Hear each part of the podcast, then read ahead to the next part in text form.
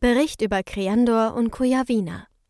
Ich möchte zuvorderst seiner Majestät Ottokar I., König über Kriandor, meinen Dank aussprechen für den großherzigen Empfang in seiner Hauptstadt Kryn. Dennoch soll der Schwerpunkt meiner Erzählung ein anderer Ort werden. Der König selbst hatte keine Zeit, mich zu empfangen. Sein Sehnenschal führte mich standesgemäß am Hofe umher, zeigte mir die Kathedrale ihres Gerechtigkeitsgottes Thrall und ließ mich wohlschmeckend, jedoch nicht allzu aufregend gewürzt speisen. Die Hauptstadt Kryn weist eine ansehnliche Bibliothek auf, sowie einige prächtige Kunstwerke, vor allem klerikalen Hintergrundes. Alles in allem war es ein genehmer Aufenthalt, doch, wenn ich so frei sein darf, wie an jedem anderen Orte. Ich würde auch viel mehr auf Details meines Besuches in der Hauptstadt eingehen, wenn nicht ein noch spannenderer Ritt in den Osten dieses Landes auf mich gewartet hätte. Da ich meiner Pflicht nachkommen wollte und einen Überblick über das Land geben möchte, so beschloss ich dorthin zu reisen, wo die Grenze zur Torok Nai liegt. Mein Ziel war es, die dortigen Bastionen und Mauern zu besichtigen, sowie die Menschen kennenzulernen, die direkt an die Grenze dieses gefürchteten Nachbars hausen. Dieses Unterfangen versprach mir spannende Geschichten und auch bleibende Eindrücke. Und ich sollte meinem Bauchgefühl recht behalten. Als erstes sei gesagt, dass ich recht bald meine beste Kleidung, die ich am Hofe trug, ablegte und gegen schlichtere Reisegewandung tauschte. Das sparte mir ein gutes Sümmchen meiner Auskünfte. Schon bald stellte ich nämlich fest, dass die Menschen im Osten keine festen Preise haben, sondern nach Gutdünken und nicht zuletzt nach dem Erscheinen ihres Gegenübers die Zeche zu erheben pflegen. Und auch wenn sie selbst gerne reich beschmückt und geradezu bunt gekleidet scheinen, so erheben sie bei sichtbaren Adelssymbolen und fremdländischen Reisekluften gerne die doppelten bis dreifachen Gebühren. Mit den Worten, dass ich nun gerade aus der Hauptstadt käme und vom König empfangen worden sei, versuchte ich mir zunächst Respekt zu verschaffen, doch vervielfachen sie vielmehr die Preisforderungen und ließen die Menschen von mir abrücken. Ich führe das so genau aus, denn diese Eigenheit ist die einzige Unannehmlichkeit, die ich auf meinen Reisen im Osten als Gast empfand. Ansonsten wurde ich mit Gastfreundlichkeit überschüttet. Vielmehr, Je ärmer mein Aussehen zu sein schien, umso reicher war der Tisch für mich gedeckt und umso bekümmerter nahm man sich meiner an. Doch ich schweife etwas ab, daher will ich mich nun auf meine Aufgabe nachkommen und zunächst ein sachdienliches Bild von dem bereisten Landstrich geben. Im Verhältnis zu den anderen Landesregionen ist die Ostmark wenig besiedelt. Die Menschen leben in Sippschaften über das weite Land verteilt. Andere Rassen sind die absolute Seltenheit. Orks hatte man in den vergangenen Jahren als maroididende Söldnerverbände der Turugnai am eigenen Leib erfahren und verflucht sie naturgemäß entsprechend. Den eigenen Landstrich, der auf Karten als Ostmark bezeichnet wird, nennen die Einwohner Kujawina. Der Name geht wohl auf den Gründungsvater der Ostmark zurück, den Roten Ronald, der auch der Rote Widder bezeichnet wird. Jener prangt in unterschiedlichen Gestalten auf den Bannern von Kujawina. Die meisten Bewohner sind Reisen, vor allem mit den Schafherden, gewohnt. Sowohl Männer als auch Frauen sind in der Tierzucht wie auch im Haushalt und in der Not auch in der Wehr gefordert. In der Kleidung überwiegen Wolle, Webtücher und Leinen, das gerne mit Stickereien geschmückt wird.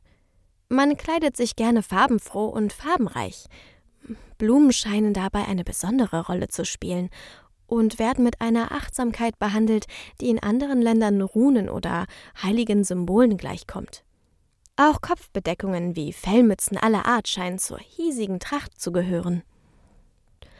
Eine der wichtigsten Trutzburgen mit dem klangvollen Namen Orkentrutz liegt im Nordosten und leistet einen wesentlichen Beitrag, um die Lande vor den Horden des angrenzenden dunklen Reiches abzuschirmen.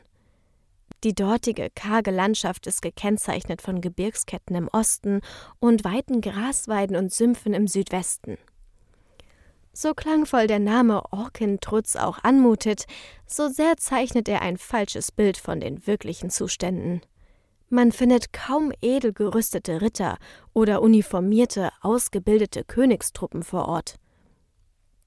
Viel eher ist es ein Sammelsurium an mehr oder weniger willigen Kämpfern, die teils aus Bauernverbänden hervorgingen oder zwangsversetzten Soldaten. In den letzten Jahren wurden sogar einige Verbrecher als Strafe an die Ostgrenze gekarrt, was bei den Verteidigern zwar auch für Unmut sorgte, jedoch aufgrund der Knappheit der Truppen geduldet wurde. Einige Volkssagen ziehen allerdings auch Glücksritter und Abenteurer an.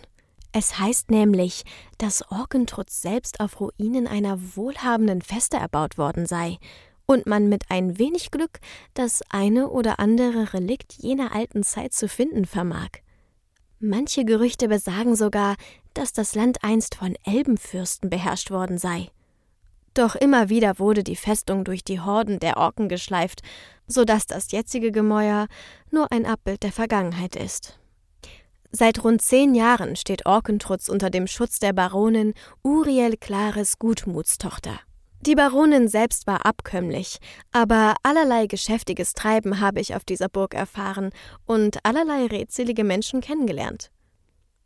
Im Laufe meines Aufenthaltes trank ich ausgiebig mit ihnen, und sie erzählten mir von sprechenden Bären und Luchsen, von mystischen Blumenwesen auf Grabhügeln und von wilden Widderfesten. Sie sangen Lieder auf ihre alten Helden und auch über ihre neuen. Dabei handelte es sich nicht um Rittersagen, sondern viel eher Loblieder über gutherzige Diebe, schweigsame Edeldamen und allmächtige Knappen und mein Schädel dröhnt noch immer von den dortigen Getränken, gleichwohl habe ich die eingängige Musik bis heute nicht vergessen. Eine kurze Reise in den Nordwesten schloss meine Reise durch Kujawina ab. Weite Wiesen, Korn- und Mohnfelder sowie grün bewachsenes Bergland habe ich dort vorgefunden. Auch gibt es vor Ort wilde Pferde, die in den Kriegen ihre Reiter verloren, aber in den weiten Feldern der sogenannten großen Weide eine neue Heimat gefunden haben. An den Hängen der Berge findet man zahlreiche Siedlungen, die sich in der Nähe heiliger Städten niedergelassen haben, wie zum Beispiel das Dorf Steichenwacht, das um eine alte Steineiche erbaut wurde, in die schon mehr als ein Dutzend Mal ein Blitz eingeschlagen hat. Über diesen nordwestlichen Landesteil herrscht die Rote Damira. Mit ihrer Reiterschar führt sie die größte Streitmacht der Ostmark an.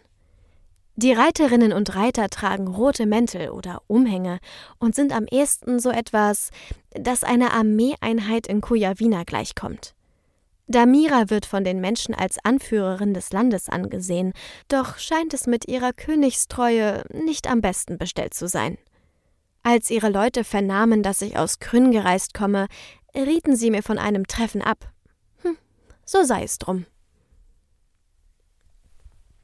Insgesamt habe ich in meiner Reise in den Osten Kryandors das Gefühl gehabt, in ein Märchen getreten zu sein, wie man es von alten Greisen und weisen Weibern kennt.